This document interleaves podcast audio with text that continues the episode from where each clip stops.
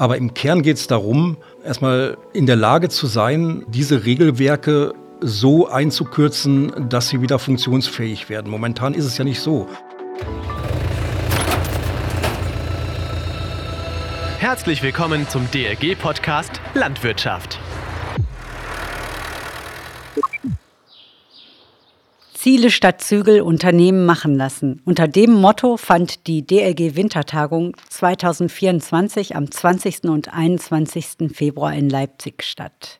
Unter dem Thema will die DLG den Startschuss setzen für eine Neuordnung des agrarpolitischen und ordnungspolitischen Systems, weg von prozessualer Feinsteuerung und viel Bürokratie hin zu mehr Ergebnisorientierung und unternehmerischer Freiheit. Wie das im Detail gelingen kann, dazu spreche ich heute mit Dr. Lothar Hövelmann, Hauptgeschäftsführer der DLG. Mein Name ist Stefanie Pionke. Ich bin im Kommunikationsteam der DLG zuständig für landwirtschaftliche Themen.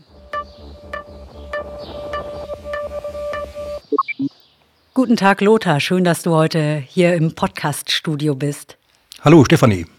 Das diesjährige Leitthema Ziele statt Zügel Unternehmen machen lassen ist ja ein übergeordnetes Thema.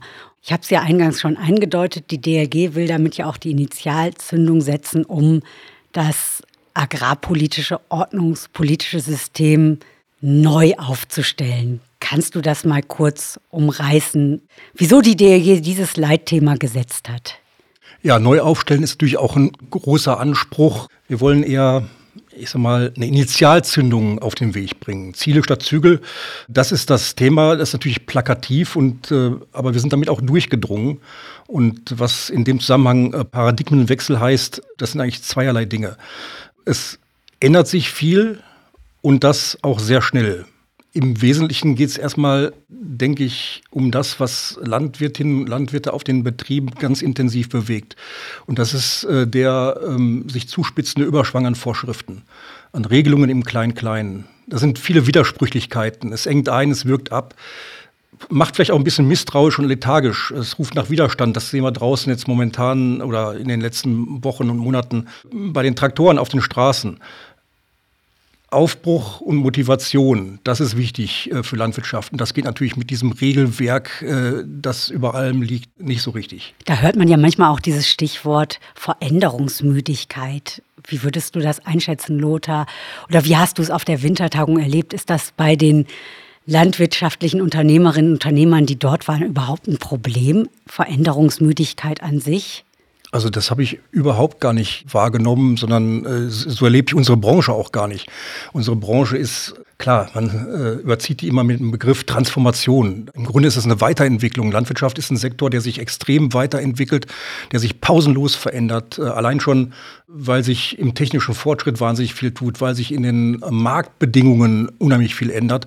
Also von daher eine Veränderungsmüdigkeit in der Landwirtschaft gibt es überhaupt gar nicht, sondern das ist eigentlich Existenzvoraussetzung, dass sich Landwirtinnen und Landwirte verändern. Das tun sie auch permanent. Ja, wie, wie, nimmst du denn da auch die junge Generation wahr? Auf die kommt das ja dann auch an, ne? dass die Veränderungen vorantreiben. Ja, auf der Wintertagung, da gibt es ja viele, viele Veranstaltungen. Ich war bei einer Veranstaltung, stand ich am Rand, habe dazugehört. Das war total spannend. Da ging es um, um, die Frage Einbindung von landwirtschaftlich, landwirtschaftlichen Betrieben in ländlichen Räumen. Und da habe ich total bewegendes Statement von einem sehr jungen Landwirt, sehr jung aus meiner Perspektive, Landwirt erlebt. 28 Jahre alt. Der wächst in die Verantwortung eines, seines elterlichen Betriebs rein. Der ist top ausgebildet, hochmotiviert und er sagte, ich meister mach meinen Job nicht, äh, weil ich jetzt da reich werden will und richtig viel Geld verdienen will. Das kommt natürlich mit, wenn man erfolgreich ist. Aber er macht seinen Job aus einer ganz anderen Motivation, weil er dafür brennt, weil er, weil er den Job kann. Äh, er hat das gelernt, er, er hat das eingeatmet über seine Werdung zum Erwachsenen hin. Und das will er umsetzen. Und äh, von daher, und, und weil er es eben so gut kann, weiß er eben auch, wie er eben mit seinen Tieren sehr gut umgehen kann, wie er seine Außenwirtschaft richtig gut gestalten kann. Das liegt ihm am Herzen, da einfach gut zu sein. Und gut heißt eben nicht nur normal produktiv zu sein, sondern eben auch die Aspekte der Tiergerechtheit, des Tierwohls, die Aspekte von Biodiversität mit zu berücksichtigen. Also das war jemand, der ist jung, der brennt für seinen Job, der will machen, der will gestalten. Warum ist denn dann in dem Zusammenhang und vielleicht auch für die jungen Landwirtinnen und Landwirte, die da nachwachsen, warum sind denn da, ist da dieses Motto Ziele statt Zügel so wichtig? Was heißt das da konkret?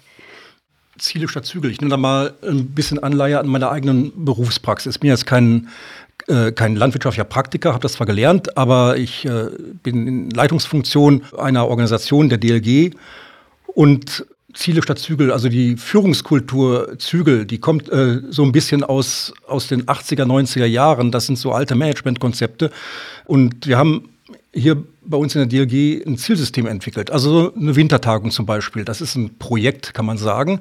Und äh, die ist verzielt. Also wen wollen wir erreichen? Wie viele Leute wollen wir erreichen? Welche Botschaften wollen wir setzen? Das sind so die Ziele, die die Kolleginnen und Kollegen äh, gemeinsam mit der Geschäftsführung erarbeitet haben und die umgesetzt werden. Und äh, da geht es jetzt nicht um kleine Feinsteuerung und Kontrolle, sondern da geht es darum, äh, diese Ziele eben immer mal wieder auch zu hinterfragen, wie weit sind wir auf dem Weg dahin, haben wir die richtigen Maßnahmen gemacht. Und im Grunde genommen äh, kann sich das Ganze auch eins zu eins so auf den landwirtschaftlichen Betrieb übertragen. Inwiefern?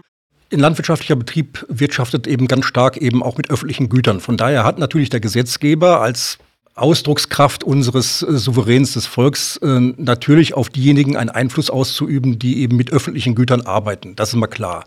So, und deswegen habe ich eben äh, die Vorgaben des Gesetzgebers zu berücksichtigen. Und wenn ich jetzt als landwirtschaftlicher Unternehmer, als Unternehmerin Ziele habe, ich sag mal im Bereich Stickstoffdüngung, das ist so das Plakativste, was einem in solchen Fällen immer einfällt, dann soll der Gesetzgeber durchaus äh, die Ziele, die er eben hat, auch hart vorschreiben, aber soll dem landwirtschaftlich Tätigen äh, es überlassen, mit welchen Maßnahmen er beispielsweise so 50 Kilogramm N pro Jahr und Hektar äh, dann umgesetzt kriegt. Und das ist äh, eher so auch der Kompetenz der Landwirtin, des Landwirts überlassen. Und man muss ja auch so sehen, wir arbeiten in, in offenen Systemen. Ja? Das ist ja kein, kein Laborbetrieb oder kein industrieller Betrieb, sondern wir arbeiten in offenen Systemen. Und diese offenen Systeme beinhalten, äh, dass sich wahnsinnig viel ändert am Klima, am Wetter, an, an, äh, an allen möglichen Dingen. Und da muss ich natürlich schnell darauf reagieren können und muss eigentlich aus dem Maßnahmenset, was ich habe, das auswählen können, was passend ist. Also im Prinzip, dass man jetzt weniger starre Fristen vorgibt, dass man ein Ziel vorgibt und sagt, okay, das ist jetzt deine Einsparvorgabe bei Nitratüberschüssen und wie du da hinkommst, lieber Landwirt, das überlasse ich dir als fachkundigen Unternehmer und du musst es mir halt in einer angemessenen Form dokumentieren und zeigen. Absolut. Das ist aber auch gleichzeitig kein Plädoyer für ein Laissez-faire. Also lass laufen, sondern äh, dazu gehört natürlich auch eine Kontrolle der Zielerreichung durch den Gesetzgeber. Und wenn es eben nicht erreicht ist, das Ziel, dann muss ich natürlich auch in der Lage sein, Sanktionen auszuhalten, die der Gesetzgeber entsprechend ausspricht, um mich dann äh, in meinen zukünftigen Handeln auf einen besseren Pfad mitzuführen. Ja, das ist, äh, das ist im Grunde das, der Deal, den man eingeht. Ja. Also im Prinzip das, was wir auch auf der Wintertagung immer wieder gehört haben, wir wollen als DLG da kein Bürokratie-Bashing betreiben, sondern wir erkennen an, dass Bürokratie und Kontrollen auch zum gewissen Maß erforderlich sind, aber man kann es im Detail besser machen. Was, habt ihr, was ist denn da besprochen worden? Wie? Naja, also was die Kontrollen angeht, äh Klar, Bürokratiebashing ist überhaupt gar nicht das Ziel einer DLG. Äh, Bürokratie und Regelungen sind erstmal prinzipiell Ausdruck eines demokratischen, einer demokratischen Verfasstheit und bieten Sicherheit und sind natürlich absolut wichtig, um einen geregelten Ablauf herzustellen. Und ich sag mal, das Gegenteil von, von Bürokratie ist Anarchie und äh, das will natürlich kein Mensch haben. Aber es geht um das richtige Maß. Und was die Kontrollen angeht, Kontrollen sind notwendig für den Soll-Ist-Abgleich. Soll und wir haben da ein schönes Beispiel gehabt von einem Schweinehalter, Herr Vosshagen. Und er hat die Erfahrung gemacht, wie viele andere auch, dass Stallbauprozesse immer länger dauern, dass diese Genehmigungen äh, immer, immer länger dauern. Bei ihm beispielsweise im konkreten Fall waren es äh, sieben Jahre. Das ist ja ein enormer Zeitraum. Ja, also man kann sich das vorstellen, wenn man äh, sieben Jahre lang an einem Genehmigungsverfahren für einen Stall arbeitet, es ändern sich die beteiligten Behörden, es kommen neue Nachfragen, man, man muss nachliefern, dann auf so einer langen Strecke ändern sich auch Verwaltungsvorschriften und äh, man die alten Gutachten, die man beigebracht hat, sind im Grunde nicht mehr gültig. Man muss neue Gutachten beibringen. Und das hat dann bei ihm dazu geführt, dass er sage und schreibe 56 Aktenordner füllen müsste. Ich frage mich, wer sowas lesen soll. Und äh, auch das ganze logistische System, was dahinter steckt, ist natürlich auch im Grunde absurd. Äh, alles gelocht, alles geheftet. Äh, das, das freut keinen. Das freut vielleicht die Konfetti-Industrie. Aber das kann nicht der Sinn in einer modernen digitalen Gesellschaft mit einer modernen digitalen Verwaltung sein. Auf diesen Weg wollen wir uns ja erst entwickeln, da sind wir noch lange nicht.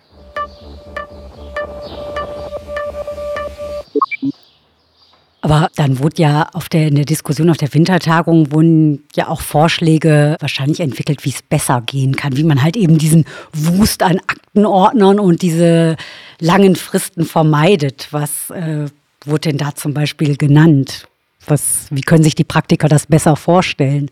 Naja, also äh, eine Idee äh, ist beispielsweise, dass man so einen geschützten Datenraum eröffnet. Das heißt, hier gibt es unterschiedliche Zugriffsberechtigungen, einmal durch die Landwirte, den Landwirten äh, selber, der seine Daten da reinliefert, der seinen Antrag stellt, die Architekten, die ihre Beiträge machen, die Behörden, die ihre Anforderungen da reinschreiben, Gutachter, die Biodiversitätsgutachten bringen und all diese Datenräume mit ihren äh, unterschiedlichen Zugriffsrechten, die sind natürlich, die tragen, würden enorm dazu beitragen, das ganze Verfahren zu beschleunigen und dann zu vereinfachen.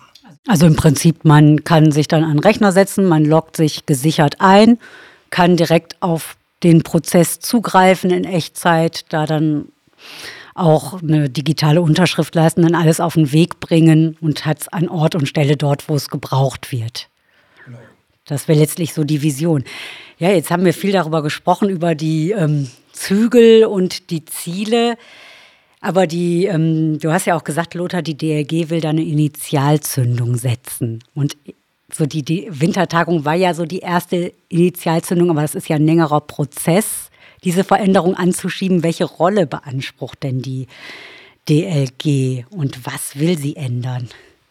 Ja, wir beanspruchen die Rolle nicht, sondern äh, wir haben die Rolle, äh, nämlich wir machen fachliche Analyse. Wir machen fachliche Analyse mit, unseren, mit unserem großen Netzwerk von Expertinnen und Experten. Wir haben etwa 900 äh, Personen, die in unseren zahlreichen Gremien, in unseren Projekten arbeiten ähm, und die erarbeiten Vorschläge, wie es besser laufen kann. In den Prozessen, im Feld, im Stall, im Betriebsbüro. Da kommen viele Vor Vorschläge auf den Tisch, die rundgedreht werden und die veröffentlichen wir. Es sind äh, 80 bis 100 Veröffentlichungen, die wir pro Jahr auf den Weg bringen, äh, die zum Teil auch sehr breit in der Lehre auch eingesetzt werden, in der Ausbildung von Landwirtinnen und Landwirten, äh, in der Meisterausbildung, in der Technikerausbildung. Ja, und wir machen viele Veranstaltungen, 200 Veranstaltungen im Jahr und da geben wir diese Ergebnisse, da, da stellen wir die Ergebnisse zur Diskussion. Das ist ein Erarbeitungsprozess mit vielen Irrwegen, mit vielen Schleifen, die wir drehen und äh, im Grunde ein Diskussionsprozess. Also im Prinzip so ähm, die Rolle des Know-how-Transfer gestaltenden, des fachlich basierten ja, Vorschlagmachers, Lösewege, Lösungswege skizzierenden, dass man die einfach auch in der Frage jetzt dann nochmal zugespitzt ausübt. Genau, wir bringen die Dinge auf den Punkt, äh, versuchen das herauszuarbeiten, wo es weh tut und machen klare äh, Lösungsvorschläge. Du hast ja auch schon mal so ein paar Lösungs- oder einen Lösungsvorschlag, darüber haben wir gerade schon mal gesprochen, den Datenraum, in, auf den dann jeder, der an einem Verwaltungs- und Genehmigungsprozess zum Beispiel beteiligt ist, ähm, drauf zugreifen kann. Ähm, wenn wir jetzt noch mal einen Schritt zurückgehen, was sind denn so die Grundvoraussetzungen, um Bürokratie zu vereinfachen? Was muss denn der Gesetzgeber dazu auch mitbringen? Ja, ich würde sagen, äh, zunächst einmal ein Haltungswechsel. Also als Gesetzgeber sollte ich, ich mir vielleicht ein anderes, äh, andere Zielvorstellung von dem landwirtschaftlichen Unternehmen machen. Es geht viel um Vertrauen. man hat ein Zielsystem, man hat Kontrollmechanismen, aber im Kern geht es darum, ähm, erstmal in der Lage zu sein, äh, diese Regelwerke so einzukürzen, dass sie wieder funktionsfähig werden. Momentan ist es ja nicht so. Also ich habe ja diese zahlreichen Regelwerke und ich kann sie eigentlich auch gar nicht vollziehen im Verwaltungshandeln. Das ist eigentlich der Kern. Also diese, dieser, dieser Mindset, äh, der sich in unserer ja, in der Bürokratie verfassten Gesellschaft ändern muss, äh, weil Regelungen und Bürokratie ist ja nicht nur ein Thema, was die Landwirtschaft angeht, sondern das kursiert halt durch jede, jede Talkshow, jeden Abend, durch, durch alle, alle Tagesthemen, überall wird dieses äh, Thema äh, auf den Punkt gebracht und das scheint ja unsere gesamte Gesellschaft ein wenig in ihrer Innovationskraft zu lähmen und von daher auch die Landwirtschaft. Okay, also du meinst jetzt letztlich im Prinzip die Ziele die man hat, sei es jetzt Klimaschutz, sei es auch äh, eine Begrenzung von Stickstoffüberschüssen, Biodiversitätserhalt etc., das zweifelt ja auch in der Landwirtschaft keiner an. Da ist man ja eigentlich d'accord, aber man braucht einfach die nötige, einen Gesetzgeber, der auch bereit ist zu sagen, wir gestatten dir deinen eigenen Weg zu oder den bestmöglichen Weg jetzt auch gemessen an deinem Standort deines Betriebs zu finden, um diese Ziele zu erreichen. Ja, das ist, das ist erstmal der, der, der Urgrund, von dem alles ausgehen muss, die Bereitschaft, äh, das hinzubekommen. Und das ist ja auch wirklich alles andere als einfach. Wir hatten ja schon jede, äh, jede Menge Bürokratie, Abbaukommissionen, äh, die ehrlich gesagt nicht viel gebracht haben. Und das ist schon, das hat seinen Grund. Es hat seinen Grund darin, dass komplexe Regelwerke in aller Regel neue komplexe Regelwerke gebären und nach sich ziehen. Und äh, wichtig ist hier eine Trendumkehr hinzubekommen, dass man sagt, okay, jetzt machen wir es erstmal einfacher. In dem und dem und dem Bereich wird es einfacher gemacht. Und dann gucken wir, ob wir nicht besser damit zurande kommen oder nicht. Was treibt denn gegenwärtig die Tierhalter um? Wir sehen in der Gesellschaft das Thema Fachkräftemangel. Das betrifft uns in der Landwirtschaft natürlich auch im Besonderen. Das heißt, wie kann uns hier die Automatisierung, die Entwicklung in, im Stall, in der Fütterung, in der Melktechnik, bei der Herdenbeobachtung äh, helfen, äh, hier den Fachkräftemangel ein Stückchen zu kompensieren und äh, mal automatisiertere Prozesse äh, zu erarbeiten.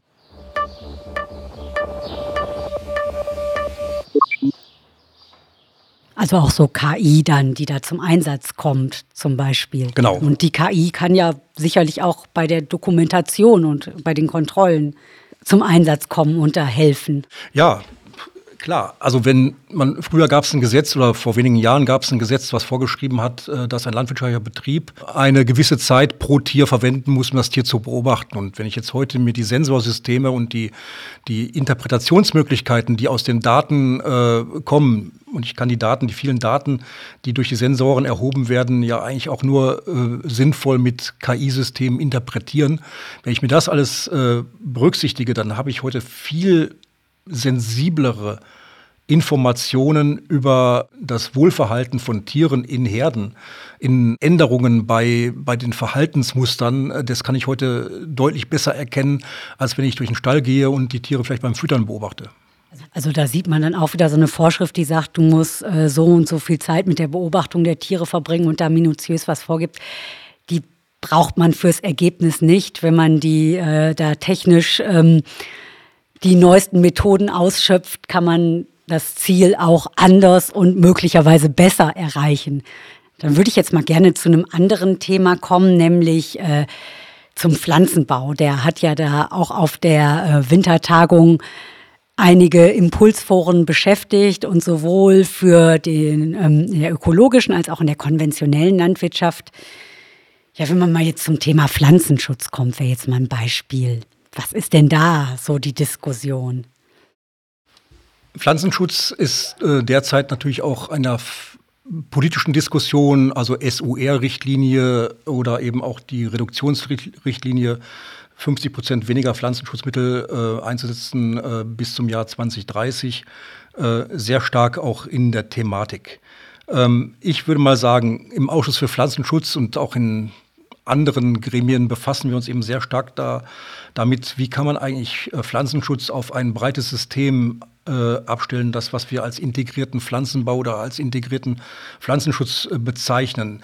Ähm, ich hätte mir vor etwa 15 Jahren noch gar nicht vorstellen können, dass wir diese guten Ergebnisse, die wir jetzt haben im Pflanzenschutz, auch erreichen können. Wir haben einmal auf der Ebene der chemischen Pflanzenschutzmittel deutliche Entwicklungen erlebt, wo es um die Toxizitäten oder die Wirkung auf Nicht-Zielorganismen geht. Äh, da sind riesige Fortschritte gemacht worden. Wir sprechen hier von ganz anderen Pflanzenschutzmittelkategorien als, als noch vor 15, 20 Jahren. Äh, Im Bereich der Technik, äh, wir sind in der Lage, durch äh, teilflächenspezifische Applikationen, durch Spotspraying und andere äh, technischen Innovationen, die sich gerade in den letzten fünf Jahren auch breite Bahn gebrochen haben, in der Lage, dahin zu kommen, was uns die Vorschriften aufgeben. Also die Frage 50 Prozent Pflanzenschutzmittelreduktion ist natürlich eine riesige Herausforderung und auch 2030 wird sie noch für viele Betriebe eine riesige Herausforderung sein, aber wir kommen dahin. Und teilweise, je nachdem, wie so die Situation ist, werden wir auch, auch besser. Und das aus eigener Kraft, aus eigener, aus eigener Motivation, ohne dass wir jetzt auch vom Gesetzgeber getrieben werden müssen. Aber die Wintertagung, die hat ja auch andere, jetzt nicht so hardcore-fachliche Themen, sondern vielleicht auch ein paar weichere Themen aufgegriffen. Zum Beispiel hat sich ein Impulsthemenforum mit dem Thema Wandel erleben, Wandel gestalten befasst. Und dazu war ähm, unter anderem Professor Ewald Fried zu Gast. Ewald Fried ist ja Historiker in ähm, an der Universität Tübingen, hat aber auch das preisgekrönte Sachbuch Ein Hof und elf Geschwister, der stille Abschied vom bäuerlichen Leben geschrieben.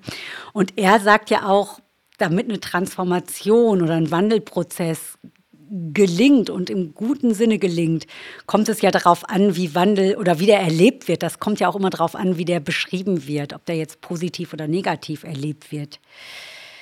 Ähm, wie ist das? Sehen Landwirte die Transformation eher positiv oder negativ? Oder was ist dafür ausschlaggebend aus deiner Sicht?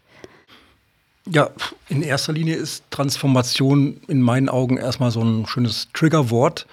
Und äh, wenn man getriggert wird, dann wird man ja in die eine oder andere Richtung getriggert. Wenn man negativ getriggert wird, dann hängt es im Wesentlichen damit zusammen, dass Landwirtinnen und Landwirte Transformation dann als ein bisschen bevormundend erleben. Ja? Also ich werde transformiert und jetzt kommt äh, irgendwie jemand, der es richtig schlauer weiß als ich und sagt mir, wie es besser zu gehen hat. Äh, das ist natürlich eine Sache, die man als äh, Unternehmerin, Unternehmer nicht so gerne hat, sondern äh, man hat ein ganz anderes Selbstbewusstsein, weiß selbst, wie man sich transformieren soll, wie man sich weiterentwickeln soll, wie man die Betriebe ausrichten soll. Und deswegen ist das äh, wichtig, diesen Begriff der Transformation, der nervt, äh, wenn es eben ein politisches Schlagwort ist.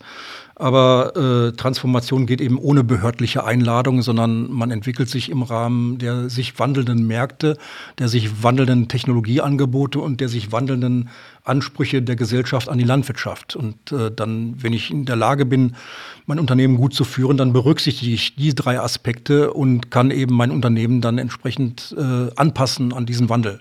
Und das mache ich dann selber, dann bin ich selber Treiber des Wandels und ich, wie gesagt, ich brauche kein, kein kein Rezept, wo jetzt vor, draufsteht, äh, pass mal auf, das ist, das ist der Wandel, den schreiben wir jetzt vor, dreimal täglich einnehmen und dann geht's los. Also das ist äh, nicht der Weg. Also im Prinzip äh, meinst du, dass äh, damit auch der Wandel der Landwirtschaft gel gut gelingen kann für alle Beteiligten, darf dürfen auch die landwirtschaftlichen Unternehmerinnen und Unternehmer nicht zu Transformierten degradiert werden, auch im öffentlichen Diskurs, sondern es braucht auch mehr Dialoggesellschaft seitens der Gesellschaft und mit der Gesellschaft.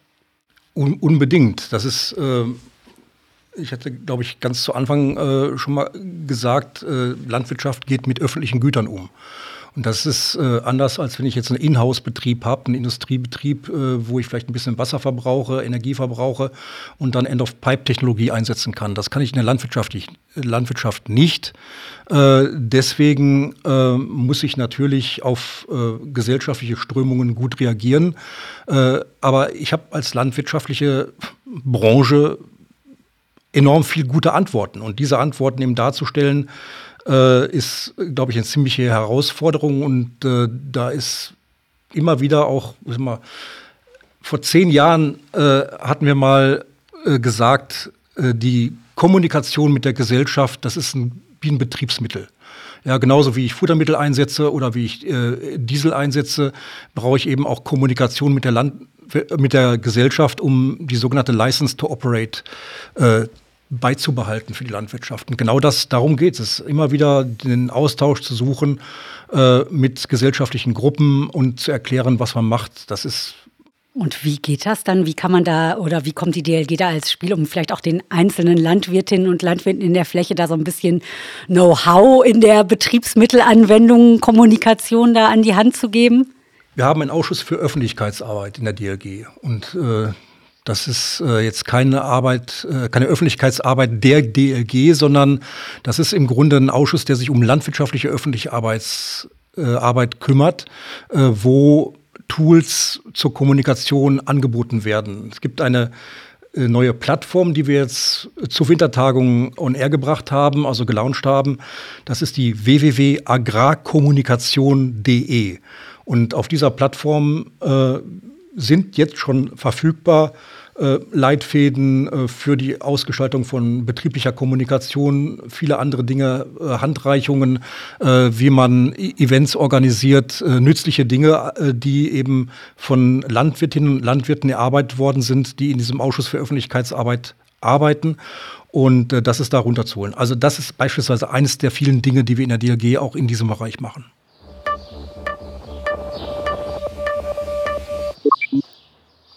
Nachhaltigkeit, das steckt ja damit auch da drin, das ist ja auch nicht nur so ein ähm, weiches Thema, sondern es wird ja auch ganz klar äh, zum Beispiel von Banken forciert unter dem Dach der EU-Taxonomie, also der nachhaltigen ähm, Unternehmensfinanzierung. Das ist ja dann wahrscheinlich auch relevant für die Landwirte, die einen Kredit brauchen in Zukunft. Wie, wie ist das verankert jetzt auch auf der Wintertagung gewesen und in der DLG-Facharbeit? Wir haben zum Thema Nachhaltigkeit äh, sehr frühzeitig ähm, unsere Arbeit aufgenommen, vor vielen, vielen Jahren schon, bevor eben die, die EU-Taxonomie EU-Taxonomie-Verordnung äh, überhaupt erst das Licht der Welt erblickt hat. Und ähm, ja, wir haben im Grunde ein System entwickelt äh, auf Basis von Indikatoren, äh, aus dem Pflanzenbau, aus der Tierhaltung, aus der Ökonomie und äh, im Sozialen, äh, wie man einen landwirtschaftlichen Betrieb bewerten kann. Das ist ehrlich gesagt äh, kein großes Zauberwort. Äh, es sind Indikatoren, die ähm, gespeist werden aus Daten des Agrarantrags, aus dem Betriebsbüro, aus der Ackerschlagkartei. Und da kann man erkennen, wo Wohl und Wehe eines landwirtschaftlichen Betriebes bestehen, ob er besondere Vorteile hat im Bereich der Biodiversität oder im Bereich der Produktivität oder im Bereich des, äh, der Düngung, äh, des N-Bilanzsaldos. Äh, das kann man sehr einfach und sehr klar erkennen und äh, das System haben wir fertig und es, ähm, wahrscheinlich wird es in den nächsten Jahren äh, sehr wichtig sein, dass sich Landwirtinnen und Landwirte mit der Thematik Nachhaltigkeit deutlich stärker auseinandersetzen als jetzt, weil in der besagten EU-Taxonomie-Verordnung, die natürlich nicht auf Landwirte bezogen ist, sondern auf Companies größer 250 Mitarbeitern oder einem großen Umsatz, der in der Regel von der Landwirtschaft nicht erreicht wird. Ähm, hier ist es so, dass äh, das in die Kette weiter delegiert wird. Das heißt, wenn jetzt ein großes Unternehmen wie eine große Genossenschaft beispielsweise besondere Verpflichtungen hat, nachzuweisen, dass ihre Tätigkeit nachhaltig ist, also den sogenannten ESG-Kriterien folgt, äh, dann drückt sie das äh, in die Kette. Das heißt, äh, drückt das an die landwirtschaftlichen Unternehmen weiter und die müssen es am Ende auch für sich nachweisen, dass sie nachhaltig sind.